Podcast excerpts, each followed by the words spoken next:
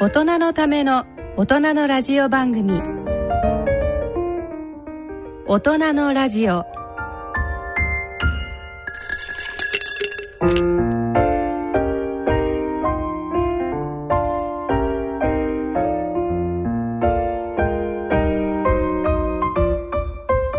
えー皆さんご機嫌いかがですか？坪田和夫です。ご機嫌いかがでしょうか？西澤邦弘です。こんばんは久保田恵里です第一土曜日のこの時間はご機嫌が人類を救うと題してお送りしています。大人のための大人のラジオ。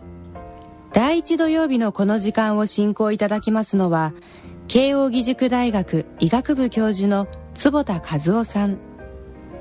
出版プロデューサーの西澤邦弘さん。メディカルプロデューサーの久保田恵里さんの3名です。は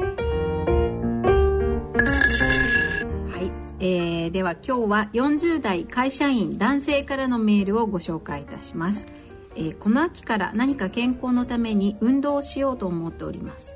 坪田先生のようなマラソンやヨットなど私のような中年男にはハードルがかなり高いのですがまずはウォーキングあたりからとも思っております。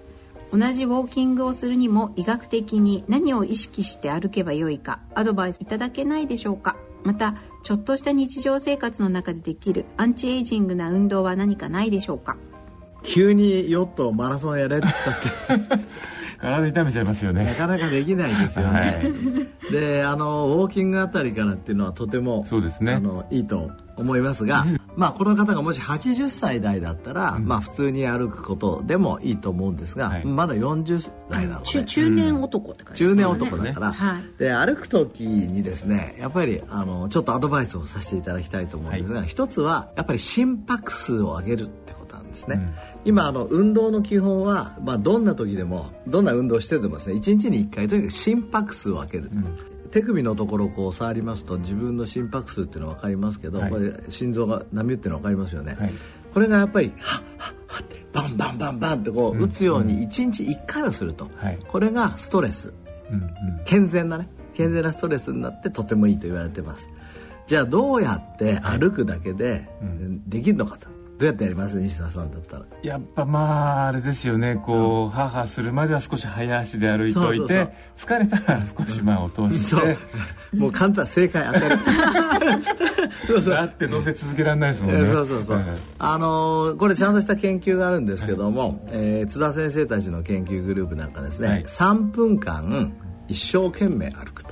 でこの研究の時はもちろん心拍数測るんですよ、はい。で3分間一生懸命歩きますと本当に心拍数が上がって、はあはあ言います、そしたら次の3分間は普通に歩く、はい。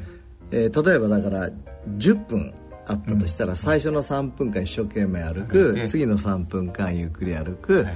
え次また一生懸命歩く、でまあ、最後1分ちょっとは中途半端ですけどゆっくり歩く。歩くと。でおしまいと。はい。っていうようなことをやることによって非常にメリハリの効いた、うんうんうん。えー健康にプラスになる運動になります。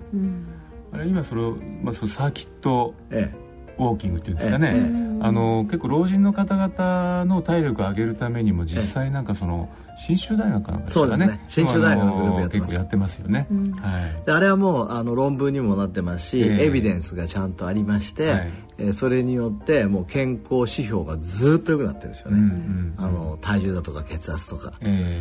ですからまずこのアドバイスとしては、えー何を意識して歩けばというとただ漠然と歩くわけじゃなくて、少しゼーゼーするような負荷をかけると。えはい。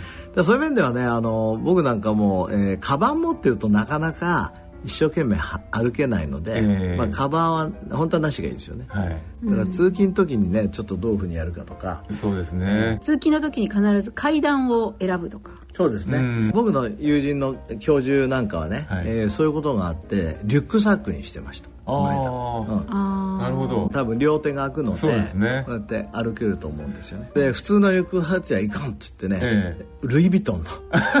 そう。あの先生が理事をやられてるあの高加齢学会のええ。理事のあの皮膚科の,、まあ、あの紫外線研究で有名な市橋先生。はい。もうずーっとリュックでああそうですね。歩かれてますよね。うん。でなんかこうリュックがこうズボンとかこのジャケットのこう裾に当たってこう少しすれちゃったりね。ずれちゃうので、えこう後ろにエプロンみたいにされてるんです。そうだから独独特なエプロンをこう。つけられてそれでそのあの服がね擦れないように、あそうですか、ええ、独特な。まあそれなんか今お二人の顔聞いてるとあんまりポジティブには言ってなかったけど、うん。でまああれですねついその2か月ぐらい前までってあの暑くてちょっとねちょっと歩くとええ。びしょびしょにななっちゃったりしてなかなか歩きづらかったですけどちょうど先生今いい時期ですよね。そういう意味ではこうウォーキング始めるのもいい時期ですよね、そういう面ではあのウォーキングいいです、えーはいでも少し早歩きを入れる、それから、えー何か日常生活の中でできるアンチエイジングな運動っていうことですけど、えーまずウォーキングで少しあ慣らしていったら、はい。何か自分が昔やってた運動とかね、例えばテニスやってる人だったらテニスやるとか、そういうものを入れていったらいいんじゃないかと思います、僕もあの今フルマラソンやってますけどこれええ。42歳の時にええ。初めて皇居一周のチャリティーアイバンクマラソンに出たんですよ、ええ。もうその時は本当死にそうであ それから運動1年間してませんから。それから次の年にまた同じことやってまた死にそうでえ徐々に徐々にこれ始まってきました、えーまあ、急に焦らずに少しずつあの自分のなんていうんですかね好みに合った運動をおやりになることをお勧めします、なんか特になんかあの男性の場合は昔こう撮ってた絹塚みたいなものをもう一度やったりすると意外となんかあの例えば男性更年期みたいなメンタルにいいっていうようなことをですね、ええあの心理療法の先生がおっしゃってたのを聞いたんですけど。それは。こう青春を思い出すそうそうでも女性はね過去を振り返るよりも今を楽しんだ方がいいらしいんですよ。だから今こうヨン様が好きだったらそっち入れ込んだ方がいいらしい軽くなるらしいんですけど男はどうも昔俺は絹塚を持ってたっていう方が なんか青春を再びという感じですね。ええ、だから今のねそのウォーキングで鳴らして、ええ昔やってた運動ってのはいいのかもしれないですね。そうはい。はい、えーそれでは大人のための大人のラジオ進めてまいります。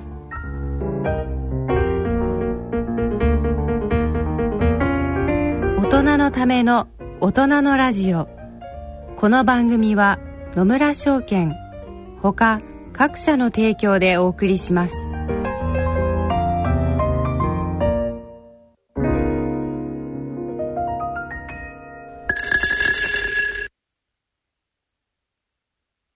野村。野村ちょっと気になるお金の話。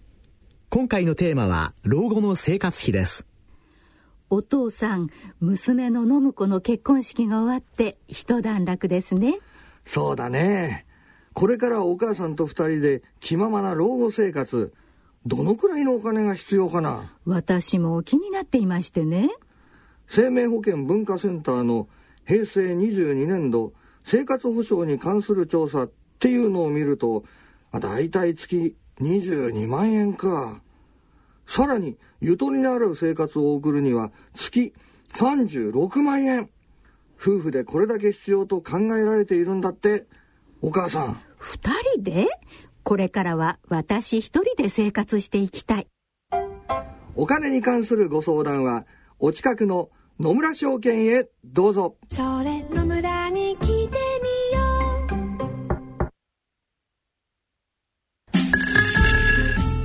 う。大人のための大人のラジオ。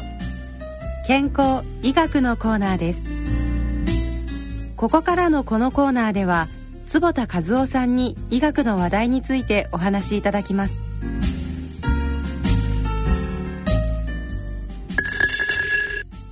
えーこのコーナーでは坪田先生に健康医学の話題を伺ってまいります、えー今回は先週末開催されたポジティブサイコロジー学会を振り返って、えーお話を進めていきたいと思います。えーとまずは坪田先生がされた、えーステップトー先生へのインタビューの模様をお伺いしたいと思います、えーステップトー先生は、えーユニバーシティカレッジ・オブ・ロンドンの、えー疫学の教授でいらっしゃいましてその幸せとその健康というものに関してあのロンドン市民を対象にしたあのすごくいろんな興味深い研究をされています。そうですねこのあのステップトン先生は世界的に有名な先生で僕あの2年前にフィラデルフィアで、えー、と第2回の国際ポジティブサイコロジー学会があった時に初めて講演をお聞きしてですね、この人素晴らしいなぜひあの日本にお呼びしたいなと思ってその夢が実現化しましてこの間先週来てもらいました。実際もうあれですかお話聞くだけでもこう元気になるような。いや素晴らしいですよ。で彼はもう本当にその自分のねえー研究の焦点がしっかりしてて、幸せとか、ポジティブサイコロジーというものがええ。健康にプラスになると、それをちゃんと証明してでそれのメカニズムどうしてそうなるのかとえ。えいうことをちゃんとやろうと、えーいうことを言ってるんですね、えっと、詳しい話じゃあこのインタビューを聞いてからにしたいと思います、はい。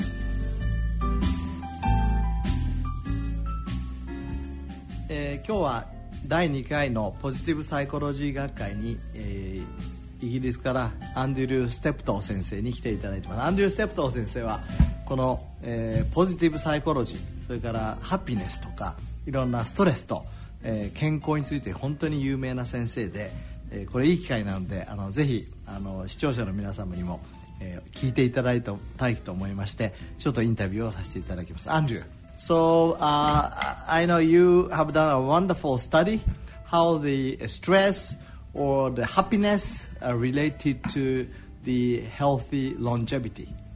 Uh, please uh, explain to our you know listener uh, how important it is.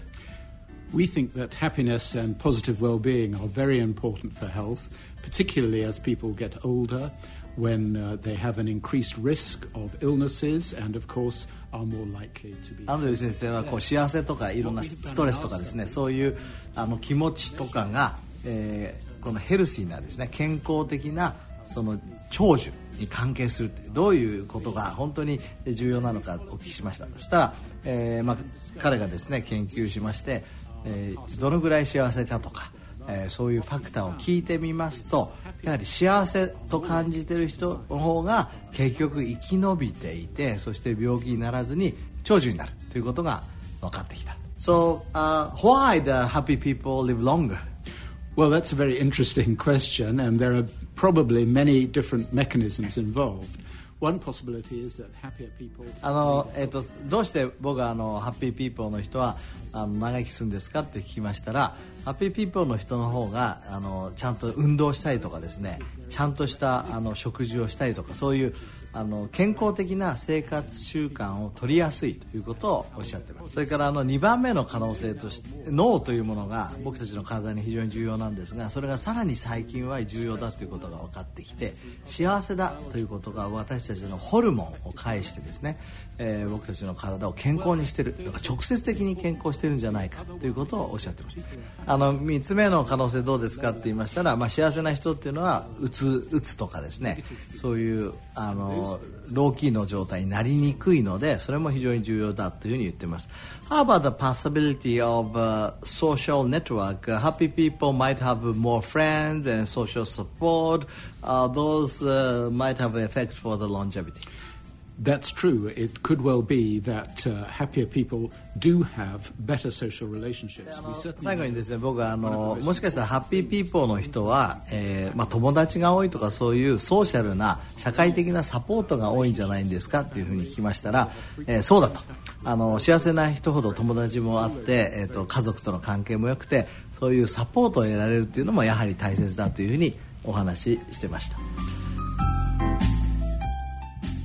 ステプトー先生の、えー、とインタビュー聞いていただきましていかがだったでしょうか？もなん格調の高いブリティッシュ・イングリッシュでなんかもう。そうそうでしょ大体声がさうん。なんか聞いてるだけでさお前の言ってることは本当だよっていう感じになりません？なんか。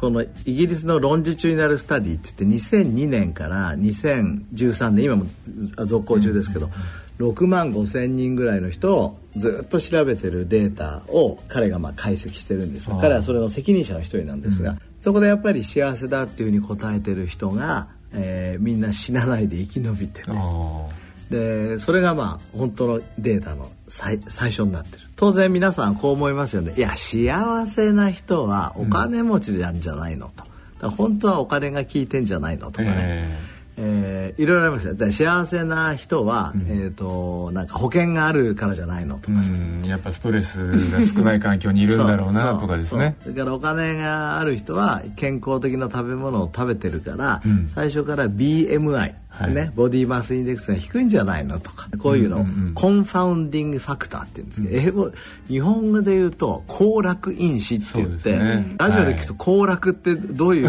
こううん観光地の後楽園なのかなと思うけど、ええ。そうそう。交わるにあの連絡のラそうジそうですよね。はい。でこういうものを全部除いてもですね、うんうんえー非常に重要だと。つまりお金とか、うん。えーそういうものに関係な BMI くとかそうです、で、えっと幸せであるっていうだけで最初取るとあのハザードレーシオっつって、うん。あのこの10年間ぐらいで、はい。だから死んじゃう率が0.45ぐらいなんですよ。あで0.45っていうことはすごいですよね。だから55%死ななくなるわけだあそうですね、えーでもさっき言った行楽因子っていうのを全部外すとですね、うん。それでも0.7なの。えーすごいですよ。0.7だったら30% 30%リスクが減りましたとそう。と。いうことはだから幸せでいるっていうことが、はい。今その研究によればですよ、うん。えー少し経済的豊かだとかね、はい。ちょっとあの太ってるとかね。そんなことよりもずっと重要だってこと、ああその行楽因子を外した後でその、え幸せな人が幸せな状態であり続けるのに、ええ。非常に密接な関係を持っている因子っていうのは例えばどんなことがあ、ええそれはですねね。えっと、この研究ではされてないんですけども、ドクター・カーネマンってアメリカの先生がギャロップ社の研究を通じて名な、ええはい。やれてる研究があります、はい。えーそれによると2つあって、はい。一つは上司の性格上司の性そう。格これまあ上司っていうことでちょっと笑いを得るためにやりましたけど、ええオートノミーっつってだから自分がどのぐらい自分の生活をコントロールできてると思っているか、ああそうか。だからその何かに支配されてると思ってると確かにね。そう支配されてると人間はやっぱり不幸せ。あだから不幸せの方に聞いちゃう引っ張られちゃうあ、なるほどね、でも自分が自分の人生を決めていると、はい。例えば明日朝8時起きたいと思うならお前明日6時に起きろとかね、うん。不愉快ですよね。そうですね。今日あーデート行こうかなと思ったら今日残業だとかね。あ あともう一つあるんですよ、はい。もう一つはね睡眠の質と時間。これが直接的にかなり効いてくる、ーなるほど。えええー逆にええ。その幸せにあんまり影響ない。いやもちろん緩くは関係してるんだけど、あんまりけ関係ないのが面白いことに、え結婚してるかしてないかええ。とか、ええ。逆にあの40歳以上の女性になるとむしろ結婚してない方がええ。幸せだったりする、まあわからないではない気がします そうそうギャロップしたら、はい。それから、えっと年収？ええ。年収もねもうある程度以上になるとあんまり関係ない。ああなるほどなるほど、えーとかあそれから仕事の、えええーいろんなあの差はい。っていうのもあんまり関係ないし、えー。で、その先ほどのステップト先生の研究ではそういうものも全部実音除外した後でやっぱり最後に残った幸せな人そうですね。えっとね睡眠は多分どかしてないかもしれないですけども経済的なものとかそういうのはどかしてない、まあ、ええ。あ上司の性格は決めてないと思うけど。うん。で今言ったあの西田さんに聞かれたので話した、えっと、上司の性格、すなわちオートノミー自分の,、ええ。あのコントロールっていうのと、それから、えー睡眠の質っていうのは、うん。うん。あのいわゆる幸せを決めるファクターは何かということですよね。ああでもステップトの先生の話だとでもそのなんかこう幸せっていうよりもなんかこうソーシャルネットワーク。例えば友達が何人いたりとか親が生きてるとか、うんまあ、高齢者の方だったら子供が何人いてとか、うんあとまあなんていうの仕事のお友達とかそういうネットワークがどのぐらいあるかっていうことの客観的な指標が一つと、あーあと本当に自分が寂しいと思うのか、ええ論あの論理ですね。論理ネうん。スっていうこう区別でなんか調査それはあの実は、えー、と久保さんが今お話しされましたけど、えー彼2つの研究してるんですよ、はい。一つはずっとやってきたのがハッピネスの研究で、はい最近2年ぐらい前からずっとやってきたのはソーシャルサポートっつって、うん。これまたちょっと違った切り口なんですけど、はいはいソーシャルサポートがあるないかっていうのがこう社会的ネットワークで,、でソーシャルサポートをちゃんと持ってる人たちの方がやっぱり寿命が長いとか、うん。健康的だっていうことを、えー、とすごく言って。るああそれはまた幸せ感とは別にそう別いものが重要別なファクターとして、もちろん相関関係はしてる、ええ。お互いが行楽因子にはなってるんだけど、うんうんうんうん独立した変数として、え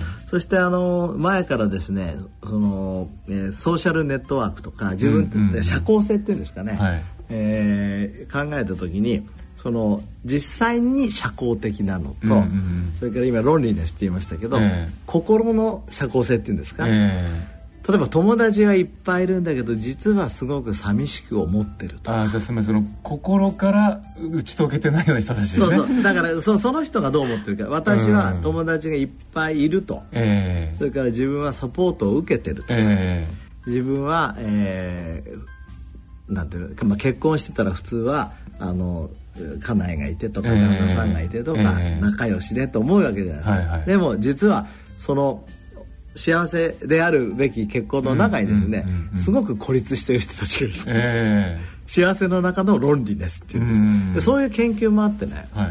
でこれステップさんと実は逆な結果になってるんですが、はあ。のソーシャルネットワークがある人よりも、ええ。その subjective なね、ええ。えー loneliness 寂しさうんという、あの主観的に寂しいと感じる。ことそう、そちらの方が、え。えー、と寿命とかに関係するって言ってる人たちもいれば。ああなるほど。それから、えー、とこのステップソーさんたちはやはりそうじゃなくて、ソーシャルネットワークをちゃんと持ってるええ人の方が、やはり、えー、と寿命とか健康にはいいんだそれ仮にそのロンリネスであってもそう。いい。つまりまさに逆の結果になってるわけですか？そうそう。だからこれはまだまだこれからだと思います、うん。でも確かにね、ええ。例えばそんなに超ラブラブじゃない、ええ。あのカップルだとしても、ええ。まあ、パートナーがええ。風邪ひいたりとかなんかええ緊急事態になったら、ええ。当然病院連れてったりとか、まあそうですしますよね。それで行かないとしたらもうそれはもうあのそそれも最悪ですよね。ネットワークじゃないってことですよねはっきり言って。そうそう。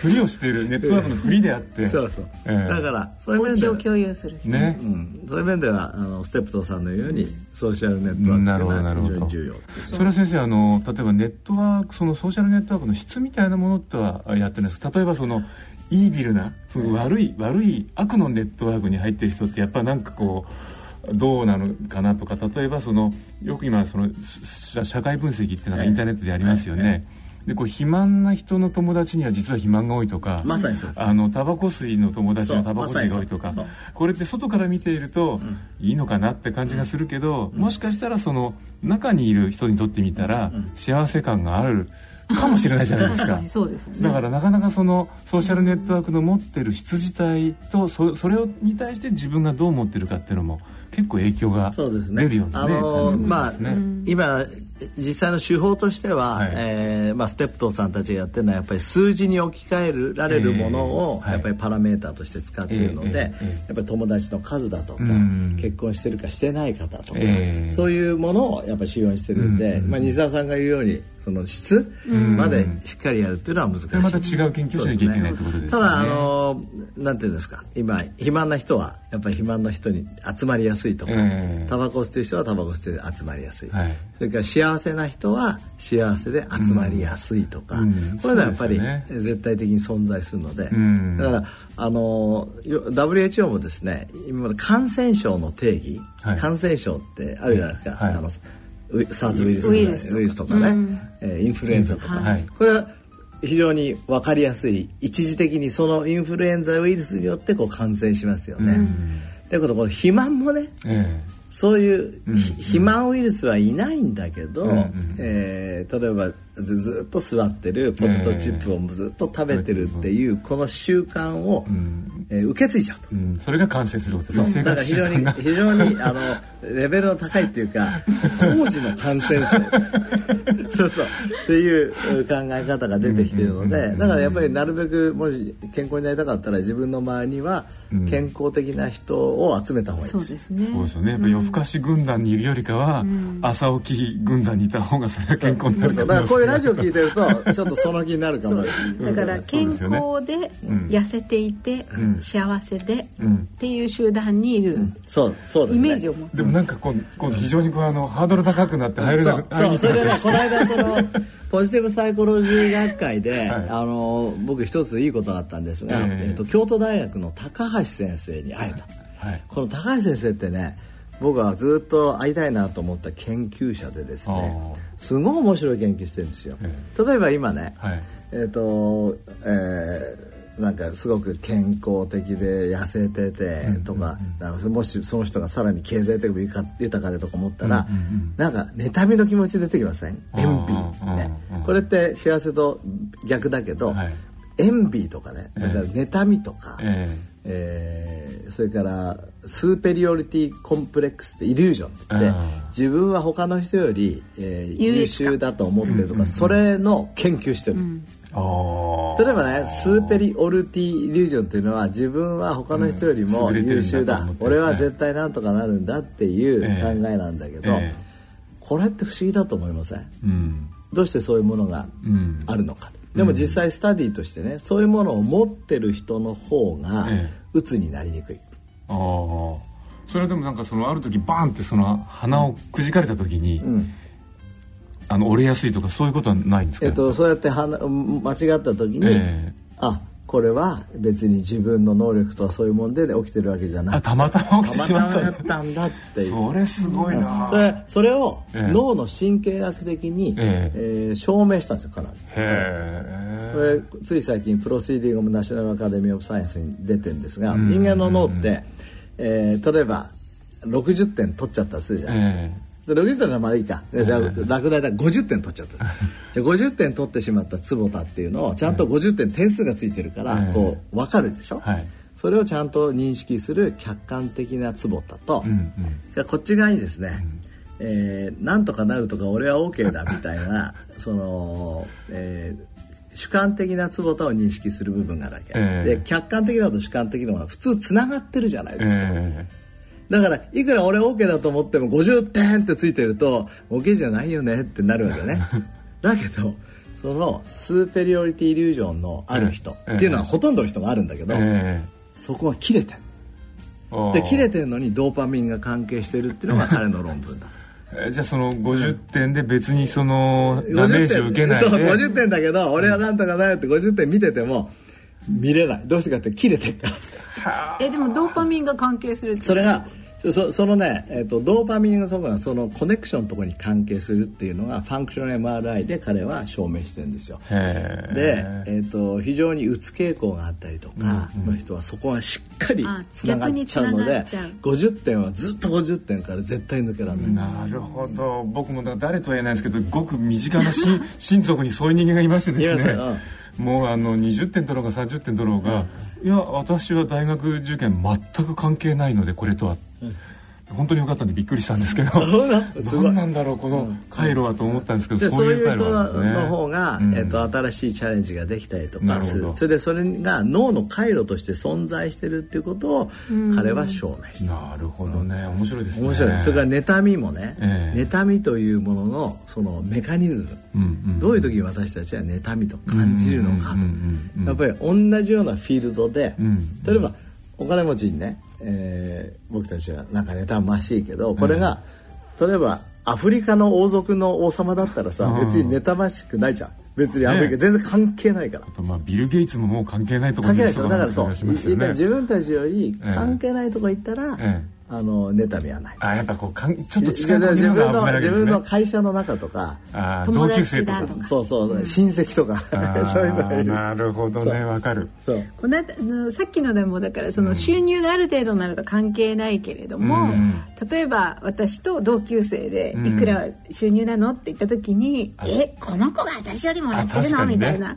そういうのの方が幸せには関係月しちゃう5万んですよ。給料に差をつけられてるとかねそうですね。そういうのって結構確かにね。それ、うん。特に日本人の研究で面白いのは、ええ。ーあなたはどちらを選びますかっていう質問があるのね、はいいいですか？あの大きなつづらと小さなつづらみたいなそう近いんだけど。ね近い。どちらを選びますかって、ええはい。あなたのそう。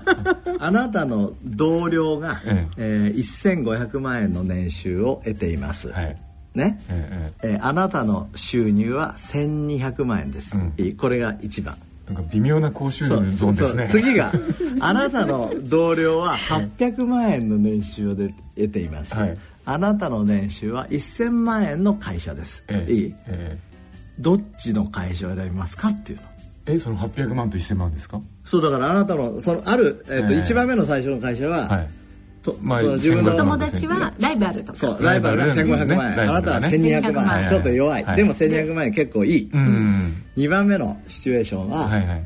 友達は800万円、ええ。俺は1000万円、ええ。勝ってるぜみたいな、うん。前だな。まああちょっとじゃあいい方。1200万円の身を取る、うん。だって多いじゃないですかって私もじあのトータルに見て多い客観的に多い、うん。えっとそれね、えっとお金現実派で、えええーたくさんの人が、ええなんと、えー、1000万円とか選ぶんですよ。えその優越感を選ぶわけですインフェリオリティを、うんうん。あの優越感じゃなくて自分が劣ってる方を避ける、ああなるほどなるほど、うん。まああの僕たちのやっぱり脳のプロセスの中には、うんえーとまあ、一番有名なのは目のあの錯視ってあるじゃない。はいはいはいこうやって見えないものが見えちゃったりする見えちゃう見ええちゃったりあの棒線をうとかね。2つ書いてさ、えーあのどっちが？や矢をこういうふうにやって、はいはいはい。そうするとどう見たって同じだっていうことは知ってんだけどどっちかが長く見える、うん。それはもう脳の回路としてあるわけですよだからそういう回路も経済学的なものとか、うん。ものとかに対しても回路があって、なるほど。そういうものはやっぱり知っていると知ってないのでは全然違う、うん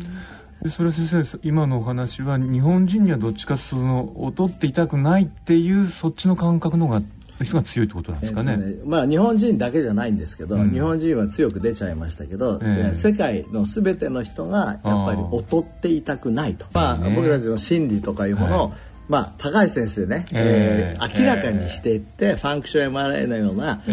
えーこの脳の機能をですね。ちゃんと見せてくれて、なるほど。いやあの非常に感動を受けて、うん。で、えー、と僕はまあとてもドライアイに興味を持っているので、はい。えーまあ、切り口としてドライアイと、うん。えーこのハッピネス、うん。これを今追求してるんですけどこの間大阪で600人ぐらいの、えーある企業の検診をして調べてみたところ、ドライアイと,えー、とドライアイの、えー症状と、はい。それから幸せは、ええー負の相関がある。ああ。どういうことかっていうとえー、と不幸せな人ほどドライアイだしドライアイだと不幸せ。そうさらに面白いのは、えドライアイのその症状とはその関係があるんだけど、はい。ドライアイの客観的な測定値。うん。すなわち涙のあの量とか、はい。それから目の表面がどのぐらい傷ついてるかとか、ええええ。それは関係がないないんです。ないの。なんかもっと明確な関係出るのかと思ったら違うんですね。関係がないもうだけど症状は関係する。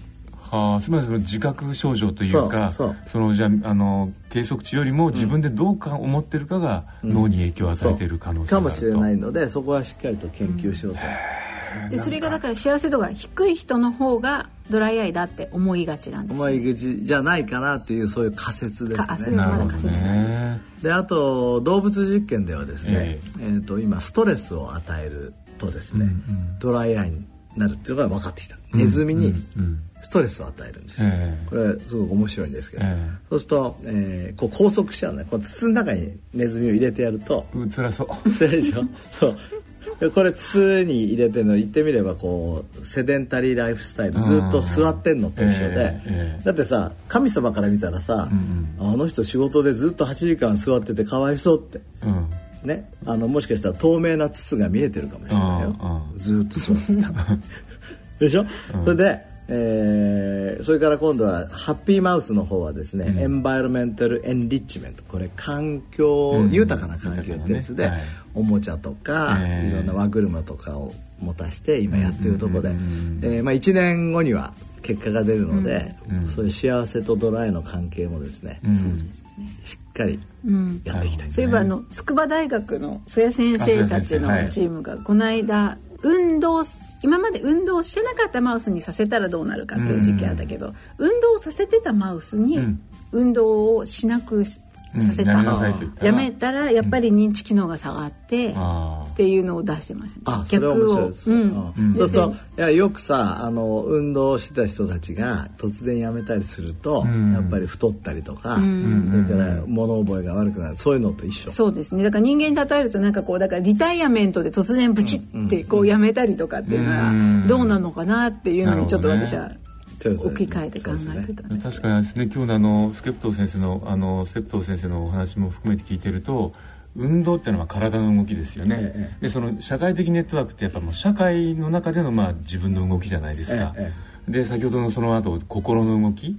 なんとなくこう止まってないで、うん。いつもこう動くような環境にいる方々がなんとなく幸せなのかなっていう 気もしないでもないですね。そう幸せそういうところにあるかもしれない。だから心も社会的な関係も、うん。体も、うん。セデンタリーであってはいけないということなんでしょうか？もしかして、えーそうですね。であのそういうソーシャルネットワークでは、はい。あの女性の場合はまあリタイアってあんまりないじゃないですか、えで、えー、とワーキングウィーマンでもリタイアしても結構友達関係とか続くんですって、そうですね常にねとかはい男性の場合ね、うん。えーリタイアしちゃった時にソーシャルネットワークが切られちゃう人が結構いると、それがあの、まあ、幸せの低下とか、ね確かにね。健康を害するっていうこともあのデータとして出されてましたね、うんうんうん。まあやっぱりいいいろんなところでうろうろヘラヘラ 楽しくやってるのが安全かもしれないですね。でちなみにこれ、あの来年僕が会長に決まりまして日本ポジティブサイコロジー学会で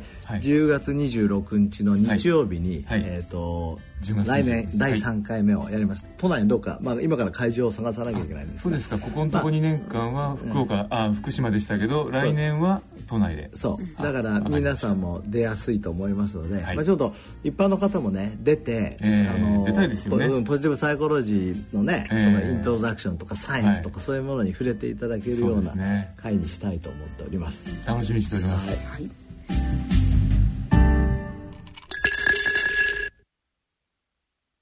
野村。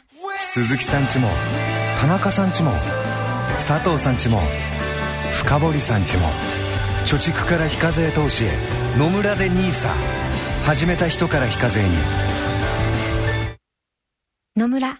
伊藤さんちも高橋さんちも渡辺さんちも中村さんちも貯蓄から非課税投資へ野村で NISA 始めた人から非課税に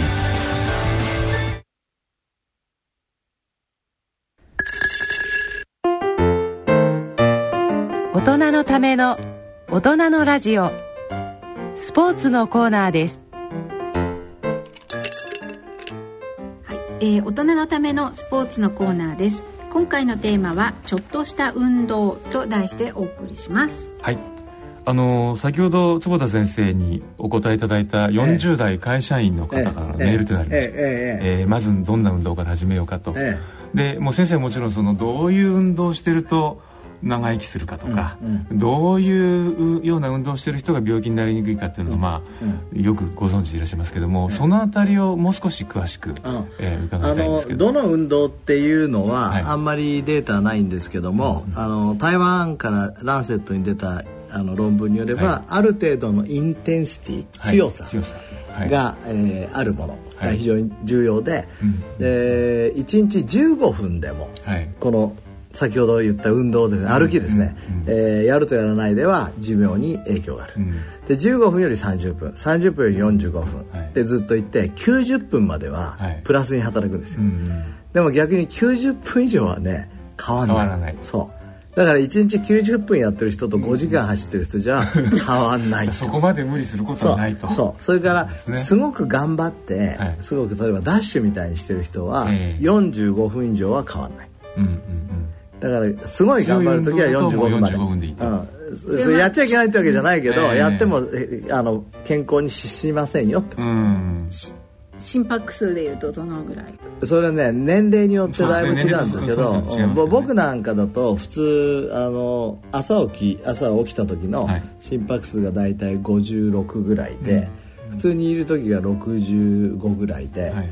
でこう運動して、まあ、狙ってるのは140以上150ぐらい。を1回は1回は140まで行きたいなとはい。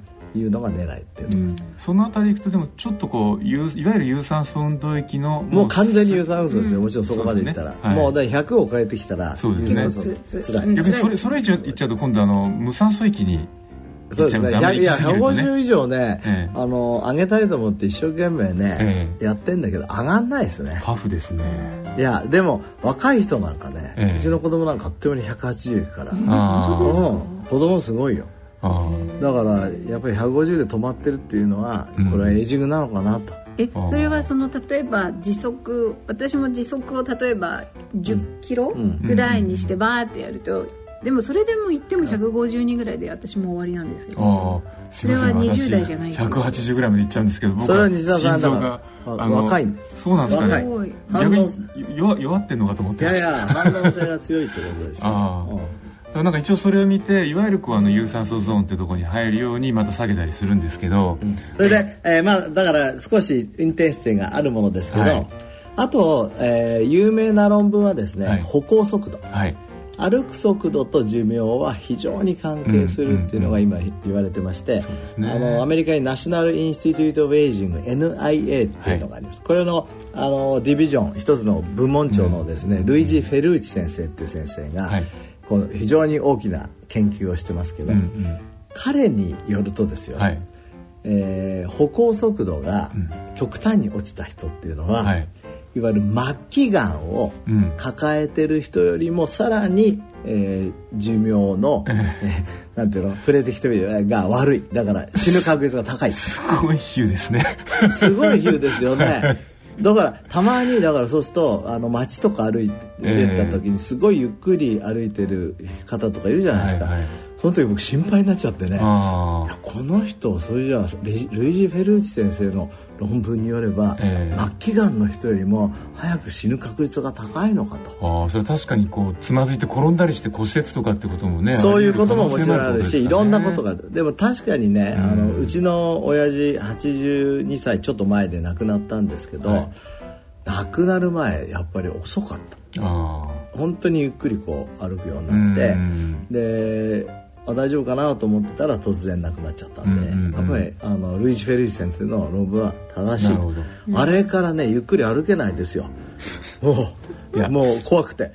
もう早くしないと、うん、まあ、私もあのこう65だか70の方々のずっとこうあのお腹を輪切りにしてですね、えあの中を走ってるあの大腰筋ってい。うあの、えー大腿骨と背骨を結んでるいわゆるあの典型的なアンチエイジング筋ってあるやつですね、そのあの運動をしてる人としてない人のこの太さを見見てあの見見させてもらったことあるんですけどもうね6倍ぐらい違うんですよ。ででこの細い人って結局足を引き上げられないわけですよね。その大腰筋が、ええあの細くなっちゃうと、えで結局こうすり足みたいに歩くようになっちゃう、だから足がちゃんと引き上げられないっていうのはもうだいぶ危ないなるほど。印でそういうのがね関係あるんですよね。そうですね、でね、えー、と一ついいニュースは、はい。えー僕たち白内障の手術を、まあ、僕たち眼科だからしますよね、はいなんと白内障の手術をすると、歩行速度が速く。なる。速くなる。それ目がよく見えるからですかね。そのメカニズムがまだ分かんない。わかんないけど。わかんない。でもなんから。やっぱり認知機能みたいなのも少し関わるんですよね。まあそうでしょうね。うん、単純に言えば目が見えるようになったので、ん。えー、と危険を感じずに。察知の能力が上がるってことですね。うん。でもさ、うん。でもそういう単純なものだけじゃないのかもしれないですよね、うん例えば、えー目は時計でもあるわけですからね。このブルーライト問題からん睡眠の質が良くなって、ん。そうすると HGH が出て、成長ホルモンが出て、ん筋肉がついたのかもしれないしさまざまな要因が出てくるんでそこら辺を解明しようと思って面白いですね。なんか多くの情報量が入ることで刺激をより受けてとかね、そうですね。面白いですね。でまあ歩行速度というものが今一つの指標になりましたし、はい。今あの慶応大学の眼科は慶応の整形外科と組んでですね、このバランスえこの転びやすさそれも重要ですそういうものをバランスをとって、うん。えー目が見えるようになるといかにあの、うん。スポーツにもいいのかと、えはい。えー運動にもいいのかというええところを研究し始めたところなので、なるほど。これはあのねちゃんと進めていきたいと思っています。あのこの間私も見た研究であの高齢の方々でどんな運動をした人が一番バランスが回復したかと。ああ社交ダンスでした。シャコダンス。あーそれはわかるよね。確かにねなるほどと思いましたけど。回るし。そう。であの単一の均一な運動じゃないですし。ねそうですよね、あとパートナーと踊るじゃないですか、そこもあるんじゃないかと思ったんですけど。だからまあねそういうチャンスがあったらそういうのもいいですよねそうですね。はい。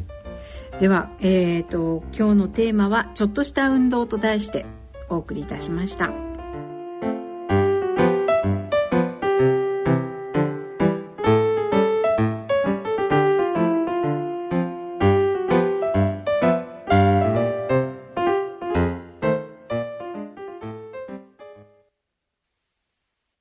野村。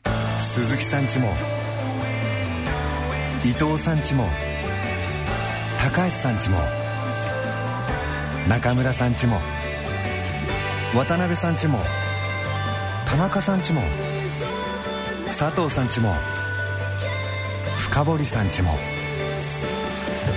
貯蓄から非課税投資へ野村で NISA 始めた人から非課税に。大人のための大人のラジオ。え今日の大人のラジオはいかがでしたか？いや本当にあのポジティブサイコロジーのお話をね、伺わせていただきましたけどあの先生がまあ学会をね作られて、ええ。でその前まではまあいろんなこう論文で話を伺ってましたけどいろいろこうリアルな話が出てきたり、え。でその有名な先生が日本にいらしたりなんか圧倒的に学問になってきたという感じですごい楽しみですよね。これあの高カレー学会ね13年前に作った時から僕言ってるんだけど、ええ。その時は誰も見向きもしてくれずに。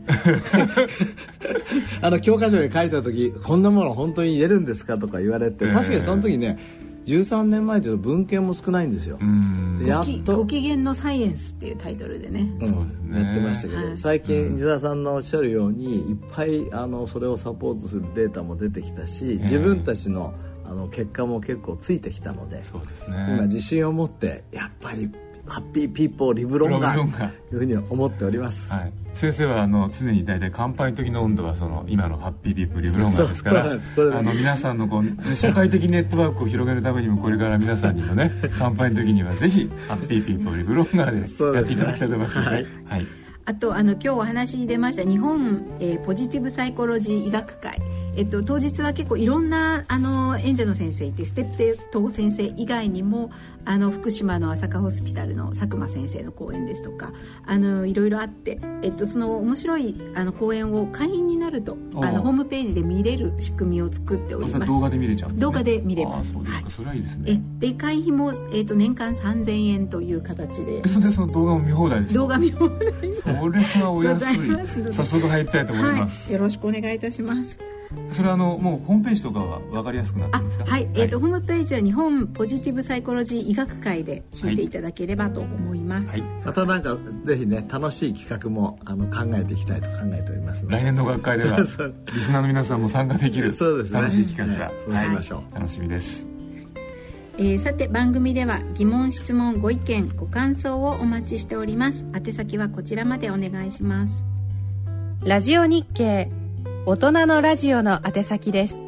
郵便の方は郵便番号107-8373東京都港区赤坂1-9-15ラジオ日経大人のラジオ係まで。